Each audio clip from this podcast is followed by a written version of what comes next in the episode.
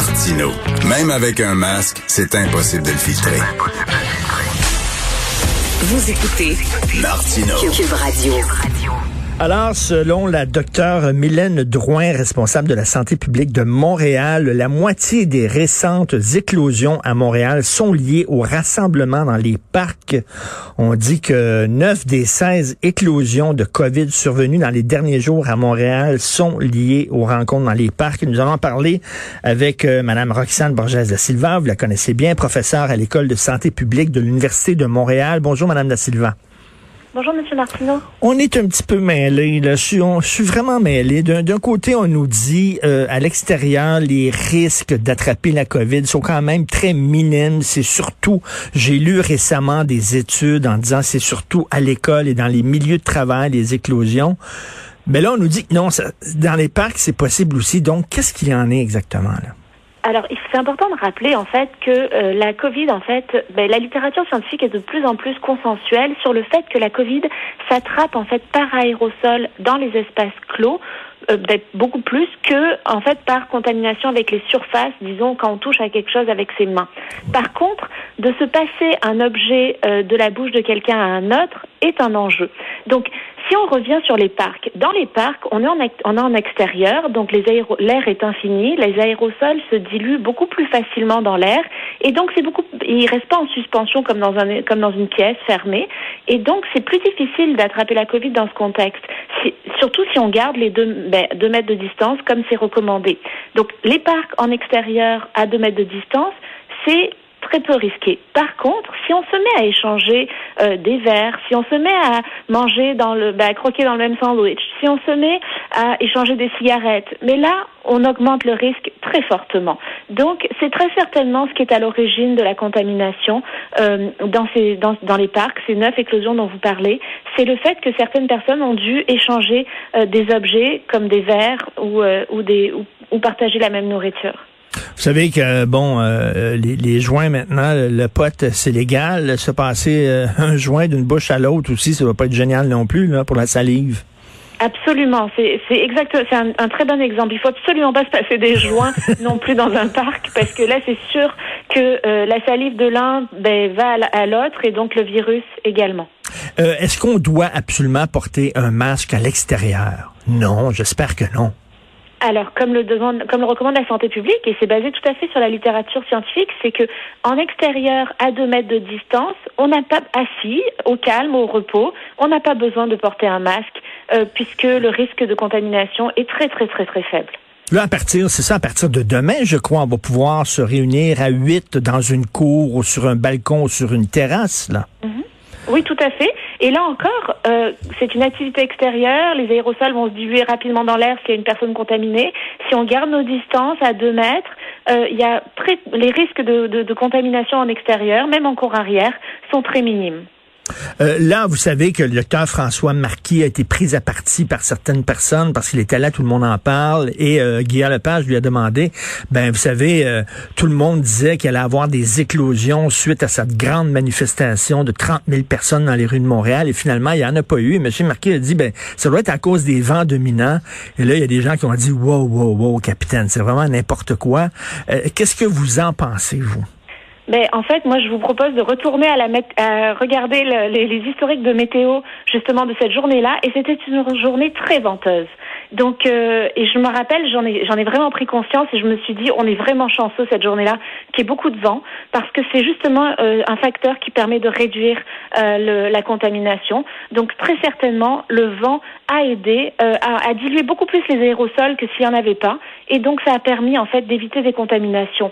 Par contre, on le voit, les personnes qui sont restées dans des autobus euh, qui ont été transportés assez loin, comme vers Chaudière-Appalaches, là, dans des espaces clos, il y a eu de la contamination. Donc, ça me surprend pas du tout. C'est tout à fait logique avec ce que la littérature scientifique nous enseigne. Donc, c'est pas farfelu du tout de dire que le vent a joué un rôle là-dedans, là? Absolument pas. Comme je vous dis, en fait, les aérosols se diluent très rapidement dans l'air et s'il y a du vent, ils se diluent encore plus vite. Donc euh, les gens, quand ils expulsaient des aérosols contaminés, n'ont pas contaminé les gens autour d'eux puisque le vent emportait tout de suite euh, les aérosols euh, très haut dans les airs.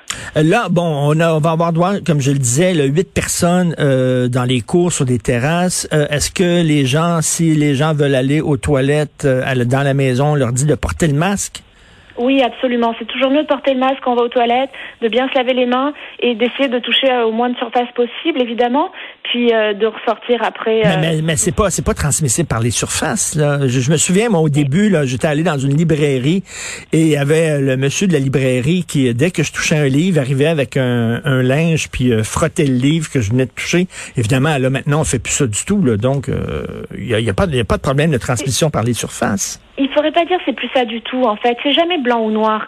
Euh, ce, ce, que la littérature montre, c'est que euh, la probabilité de contamination par les surfaces est somme toute faible, mais elle pourrait arriver. Si un super propagateur, par exemple, se toussait dans la main puis touchait à une surface, il serait possible qu'une personne qui passe quelques secondes après et touche à la même surface soit contaminée. Donc, il faut faire attention quand même à pas dire que c'est pas du tout possible. C'est peut-être possible. Il y a quelques probabilités, et donc, il faut essayer de minimiser les risques en essayant de, de, de, toucher le moins possible aux surfaces et en se lavant bien les mains avec du purel. OK, moi, j'ai une, une terrasse qui est sur le toit de, de, du condo où je demeure. Les gens doivent passer par la maison, monter l'escalier et là, on va sur le toit, on est à l'extérieur. Donc, lorsqu'ils sont en dedans, ils portent le masque. Et lorsqu'ils arrivent sur la terrasse, ils s'assoient à deux mètres de moi, puis là, ils peuvent enlever le masque. C'est comme ça qu'il faut fonctionner? Oui, c'est exactement comme ça qu'il faut que ça fonctionne, en effet. Et, euh, et, là, euh, euh, bon, une fois qu'on va avoir deux doses, parce que vous savez, là, on va, moi, moi, je suis dû pour le 14 juillet. Je vais probablement avoir ma deuxième dose beaucoup plus tôt que ça, parce que bon, dans quelques jours, on va pouvoir permettre les deuxièmes doses. Une fois qu'on a deux doses, est-ce qu'on est vraiment protégé et est-ce qu'on peut enfin, Dieu du ciel, voyager?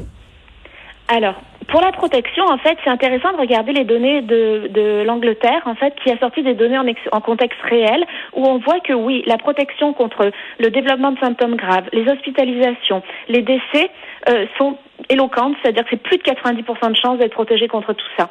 Euh, par contre, euh, pour les voyages, en fait, il faudra voir par la suite, c'est au niveau du fédéral que ça va se décider et avec la communauté internationale, parce que c'est sûr qu'il y a toujours un risque que certains variants qui soient un peu plus résistants au vaccin, pas, pas des variants forcément qui vont rendre le vaccin nul, une efficacité nulle, mais qui, qui rendent une efficacité un peu plus faible, disons, au vaccin, que ces variants-là soient importés au Québec ou au Canada. Donc il faudra voir comment la santé publique va se positionner par rapport à ça avec le fédéral pour autoriser ou non les voyages. Et euh, Madame euh, Madame da Silva, euh, donc on, verra, et puis ça aussi c'est au provincial aussi, j'imagine, de faire pression sur le fédéral pour pour dire de d'ouvrir les frontières. Est-ce que vous êtes optimiste là? Est-ce qu'on est vraiment on arrive à la fin de tout ça là? Mais je suis assez optimiste parce qu'on voit que même avec tous les variants qui ont qui ont popé, si je peux dire, euh, que ce soit en Inde, au Brésil euh, ou en Angleterre, même euh, tous ces variants-là, pour l'instant, les vaccins sont efficaces. Donc, je suis assez optimiste que quand toutes les personnes, quand la majorité de la population aura reçu deux doses, alors, ben, plus que la majorité, disons, au moins 75, voire même 85% alors on va pouvoir être, disons, dans une position plus sécuritaire par rapport au tourisme et par rapport à l'importation ou l'exportation de variants. Mais il faudra voir peut-être qu'il pourrait. Mais je suis assez optimiste en fait. Je veux finir là-dessus. Je suis hmm. vraiment optimiste quand même, à condition qu'on ait les deux doses. Vous savez, on parle tout le temps des cas, le 300 cas, 400 cas, etc. Mais les, les cas, il va toujours avoir des cas. Les, les, cas en soi, c'est c'est pas ça qui est inquiétant. La seule affaire qui compte, selon moi, ce sont les hospitalisations et les décès. Je veux dire, il faut arrêter de focuser sur les cas. Les cas, il y en aura toujours. Là. Oui, les cas, il y en aura toujours en effet, mais il faut faire attention en fait parce qu'un cas avec un variant plus contagieux peut amener énormément d'autres cas. On l'a vu avec euh, avec le gym de Québec là, il a suffi de quelques cas ou un cas peut-être même pour avoir 700 cas.